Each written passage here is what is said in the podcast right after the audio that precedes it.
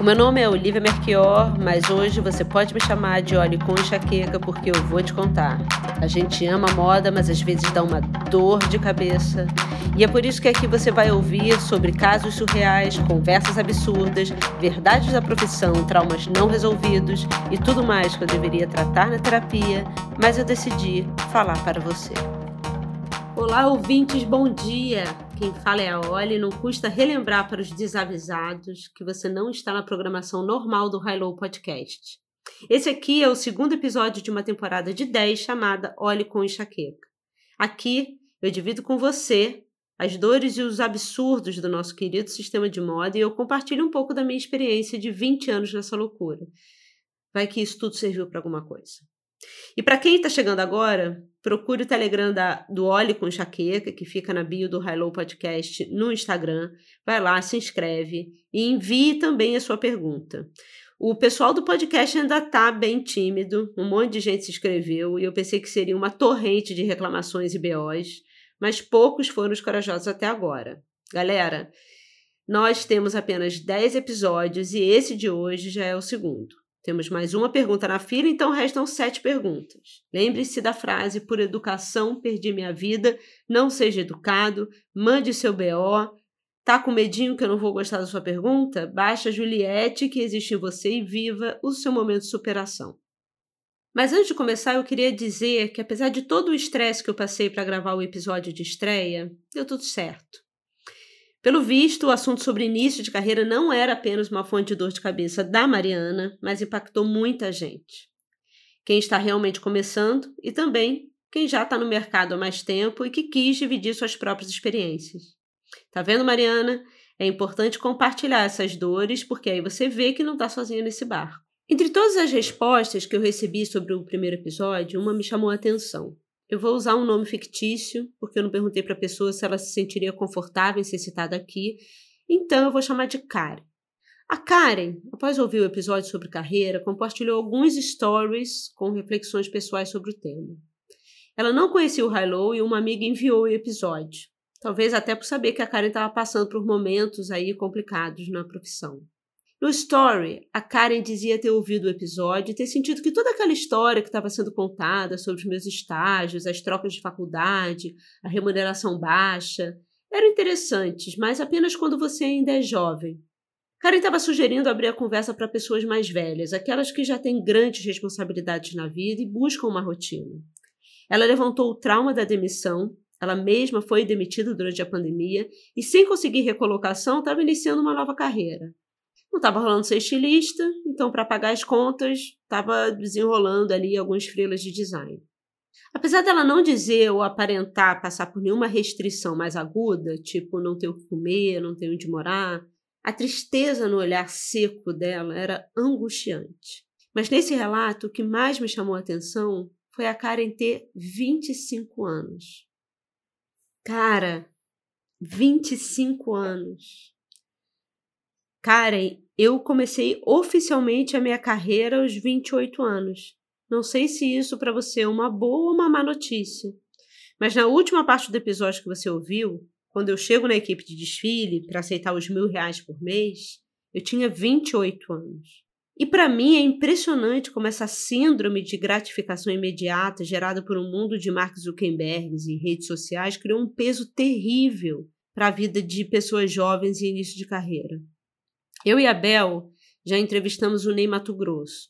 E você pode achar essa entrevista lá nos arquivos do Hilo.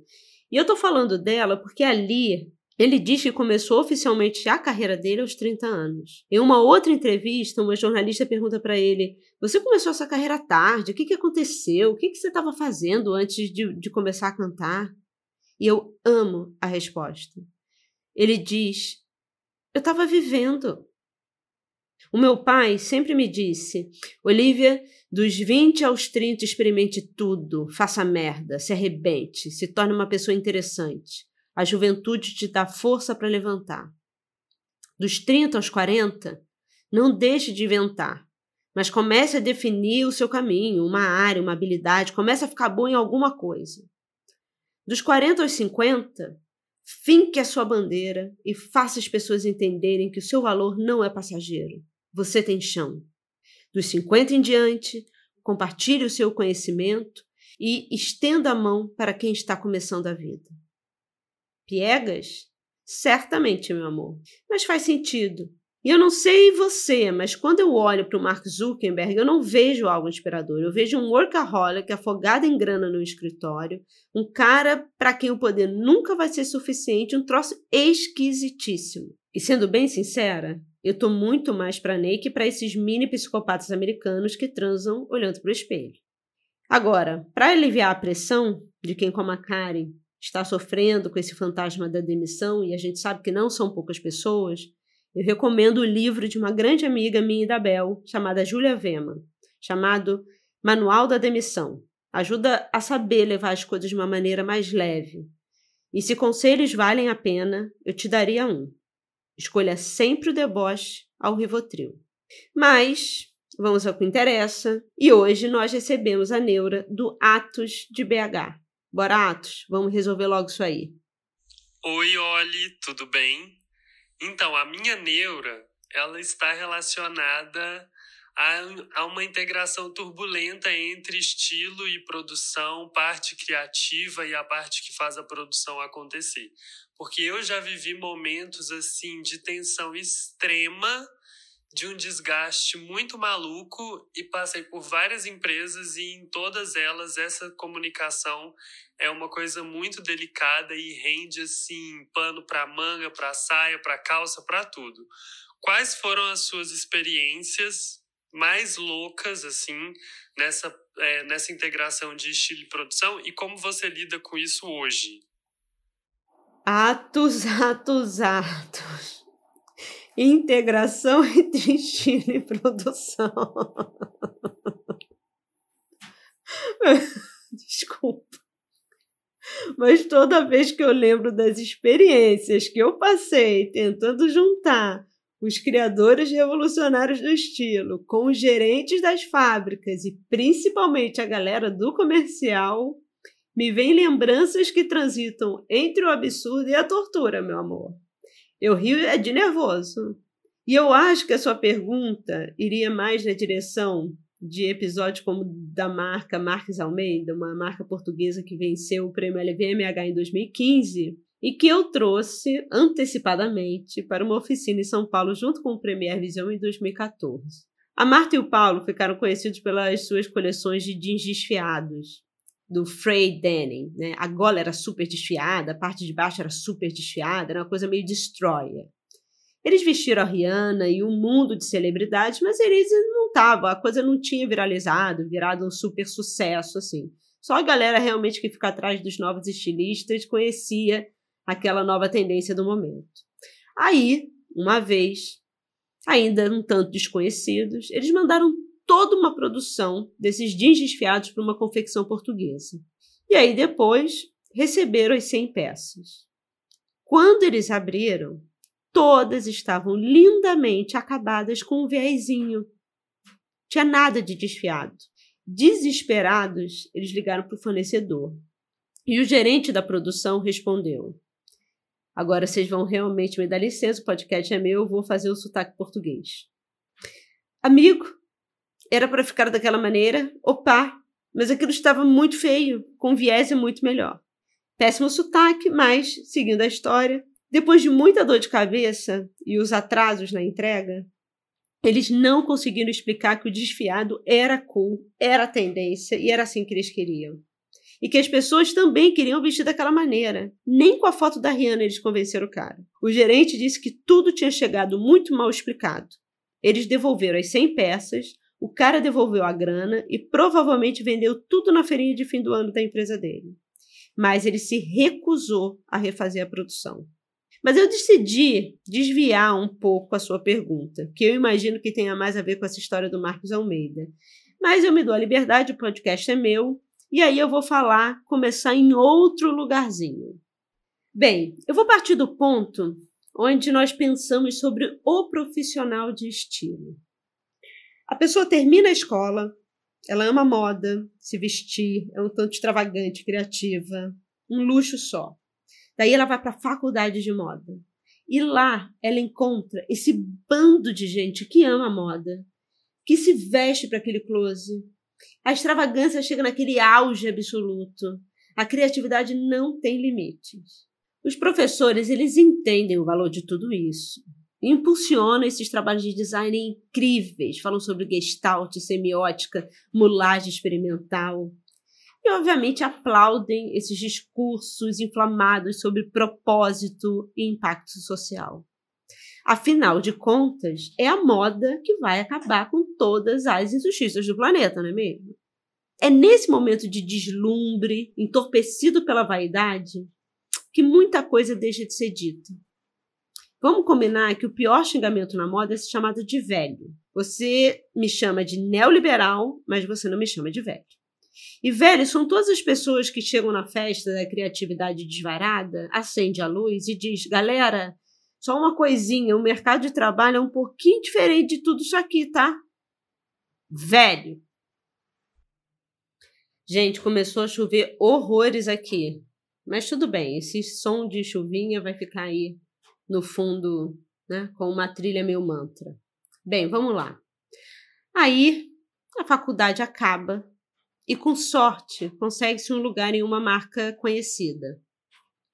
Outra opção é abrir a sua marca independente. Outra opção é conseguir uma vaga em uma marca desconhecida. E, obviamente, sempre tem o nosso frilão de todo dia, que vira uma saída inicial nesses tempos de crise. Mas o importante é que, em qualquer uma dessas opções, o baque entre as suas expectativas criativas e o resto da cadeia produtiva é enorme. E é inclusive engraçado falar sobre o resto da cadeia produtiva como se o ponto central do mercado de moda fosse o departamento de estilo. Eu não quero diminuir a importância da criatividade dos estilistas, beleza? Mas o departamento de estilo é apenas mais uma célula de uma cadeia de trabalho com importância equivalente. Mesmo no mundo da arte é assim, o trabalho do criador é tipo um assento de uma cadeira e cada parte do pé dessa perna dessa cadeira tem importância. Então você tem o comercial, o marketing, a fábrica, a criação, todos precisam estar bem equilibrados. O criador incompreendido é aquele que não consegue ver além do seu giro gravitacional. Ele é incapaz de perceber as necessidades do outro, o que faz a vida das outras áreas mais fácil ou mais difícil. Ele observa tudo na distância do seu umbigo. E aí acaba se deprimindo por viver num mundo que não lhe dá a devida atenção. Obviamente que isso está longe de ser o seu caso, Atos, eu sei. Mas na minha vida eu presenciei muitos casos assim, então eu achei importante falar. Bem, essa ânsia do criador genial não compreendido é tão louca que rende histórias tipo a do Galeano, dormindo na rua, sem dinheiro para comer, abraçado com rolos de tecido caríssimos. No livro Gods, Gods and Kings, da Dana Thomas, na página 46, vou facilitar a sua vida, um amigo pergunta para o Galeano se havia algo que ele gostaria de ter aprendido lá na Centro São Martins, a faculdade que ele fez, e que poderia ter ajudado mais na sua carreira. E ele responde: Eu gostaria de ter sido melhor treinado na parte empresarial, a do negócio, pois ao deixar a faculdade eu fui jogado num abismo e tive que aprender como as coisas funcionam muito rápido. Bem, galera, se foi difícil para o Galeano, imagina para os meros mortais. Esse problema da integração, estilo e o resto da cadeia foi tão traumático na minha vida que eu, inclusive, abri uma empresa para pensar exatamente isso. Para quem não sabe, incluindo todos meus amigos íntimos, jornalistas chiquíssimos que não têm qualquer ideia ou interesse no que eu faço, eu tenho uma agência chamada Dacre Deviati. Algumas pessoas acham chique ter uma empresa com nome latim e ficam extremamente desapontadas quando eu revelo que Dacre Deviati é um anagrama de criatividade, em bom português apenas com as letras embaralhadas, entendeu? Né? Tem criatividade, embaralha, eu organizo a criatividade, dá Deviate. Inclusive, se alguém tiver na Via Crucis de encontrar um nome para o seu novo empreendimento, pode roubar a ideia. Pega uma palavra e mistura as letras. Os anagramas são ótimos recursos para resolver nomes. Fica diferente e as pessoas pensam que é latim. Antes de criar a Dacre, eu passei por muitas situações do tipo, eu desejava uma coleção incrível para porcos.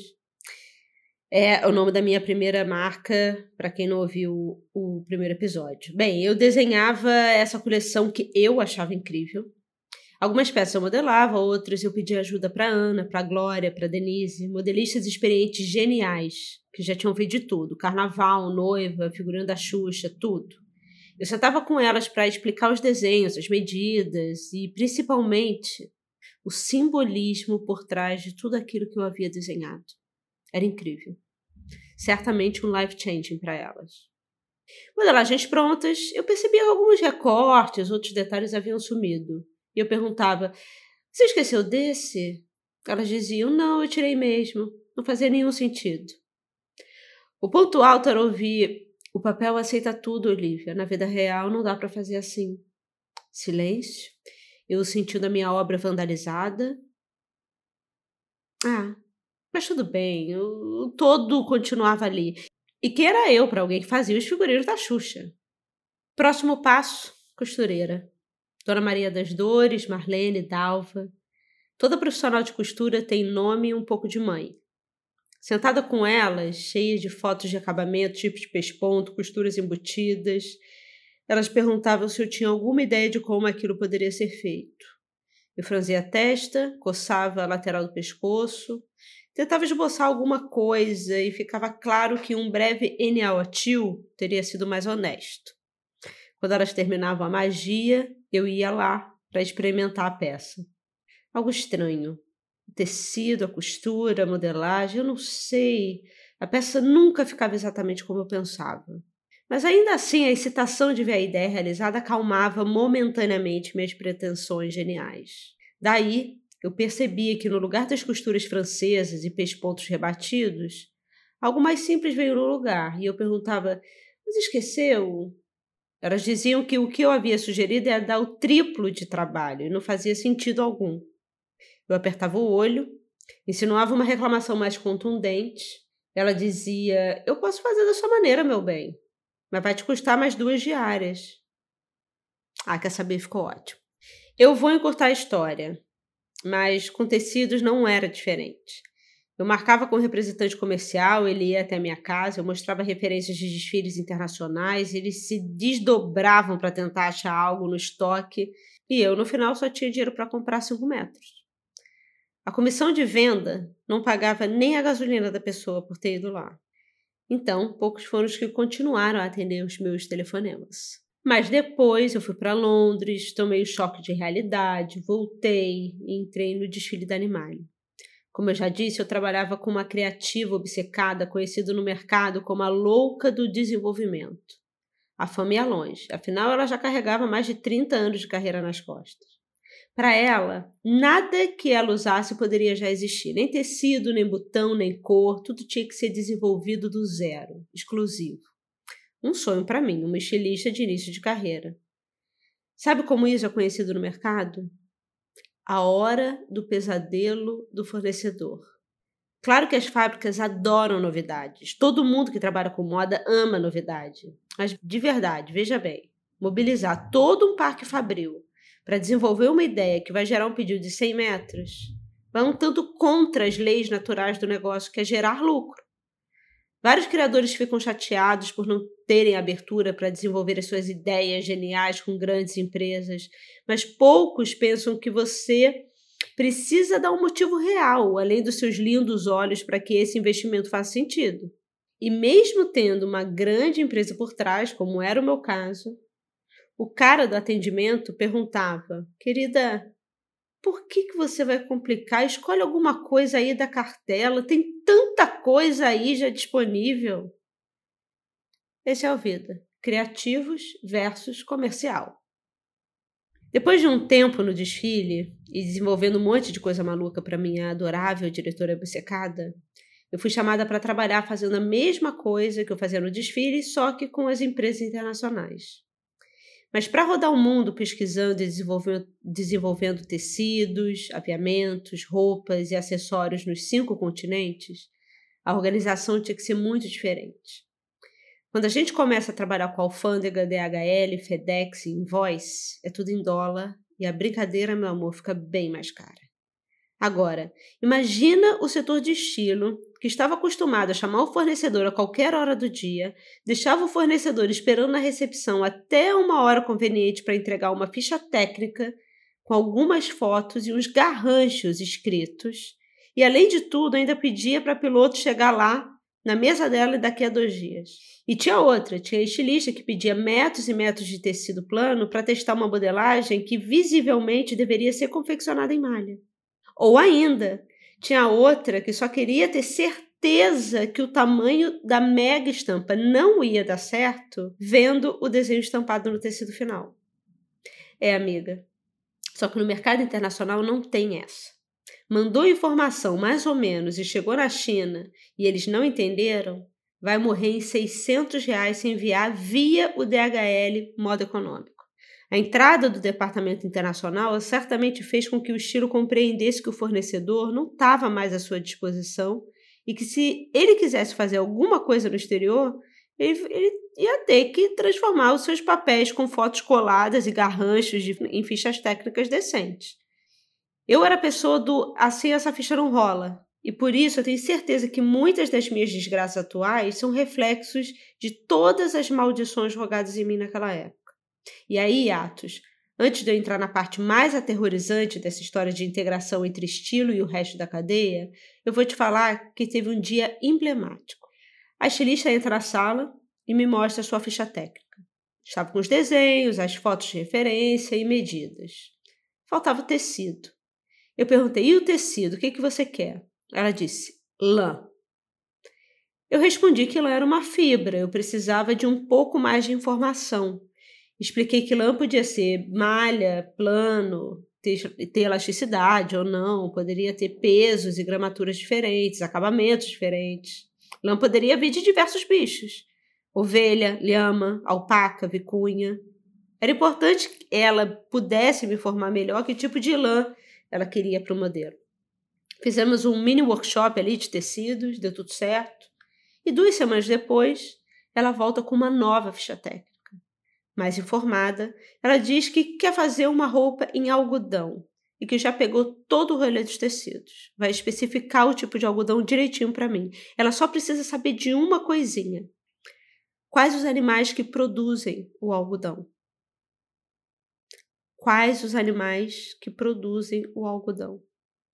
Parece lenda urbana. Se eu não tivesse vivido, eu não acreditaria. Eu nunca mais vi essa estilista, mas sei que ela não está mais, pelo menos, nessa empresa. Mas para você que está escutando até agora e deve me achar uma pessoa horrível, anticriativos, que encontra apenas problema no departamento de estilo, errado. Vamos agora seguir para o final do episódio com a parte mais tenebrosa de todas: o momento do encontro entre todas as áreas da empresa que vão ter que se comprometer a fazer a coleção um sucesso. Esse momento, em alguns lugares, chama-se aprovação de visual. Esse é o momento onde o coitado do departamento de estilo carrega a arara para uma sala de paredes transparentes e apresenta todas as suas pilotos para um júri composto por diretor criativo, que muitas vezes são os donos do negócio, departamento de marketing, compras e o enigmático departamento comercial. Imagina você tendo todas as suas ideias incríveis, criativas, vanguardistas cortadas, aniquiladas com apenas um. Até que ficou bonitinho. Acho que pode vender. Quanto custou e quanto está o markup? Custou X e o markup é 3. Corta! Próximo. Simples assim. Ninguém quer saber se isso é uma super tendência do WGSN, se você tem certeza que vai ser um sucesso, porque você, na real, né, não tem certeza. Né? E se as suas amigas de baia amaram? Não importa. Custou muito, é muito esquisito, não foi consenso, fora. Então, chega uma pessoa do comercial e te mostra uma foto te implorando para você fazer aquele modelinho que está todo mundo pedindo, que vai vender muito. E em 95% das vezes é um vestido longo floral. E bem, sobre a pergunta como eu lido com isso hoje, atos. Eu parto do princípio que a minha ideia precisa de muitas pessoas para realmente acontecer.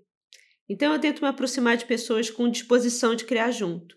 Eu sento e pergunto: "Estou pensando fazer isso aqui. Faz sentido para você?" e me deixo aberta para entender quais as possibilidades, os limites, o que eu posso fazer para facilitar a vida do outro. E também tenho o cuidado de documentar toda a ideia, passar a informação da maneira mais clara possível. Nesse nosso mundo, nada é óbvio.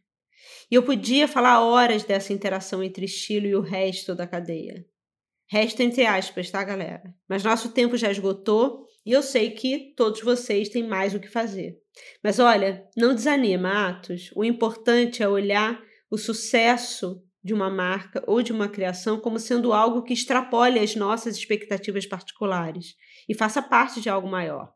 Entender quais as necessidades do resto da cadeia pode facilitar muito o seu trabalho criativo. E a boa notícia é que eu já vi muitos estilistas independentes como você tendo sucesso apenas com pequenos ajustes que ajudaram com que as suas criações passassem de não compreendidas para o xodó do fornecedor. Vai dar tudo certo.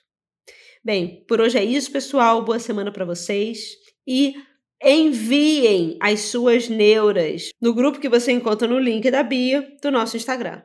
Vamos tratar esses BOs juntos.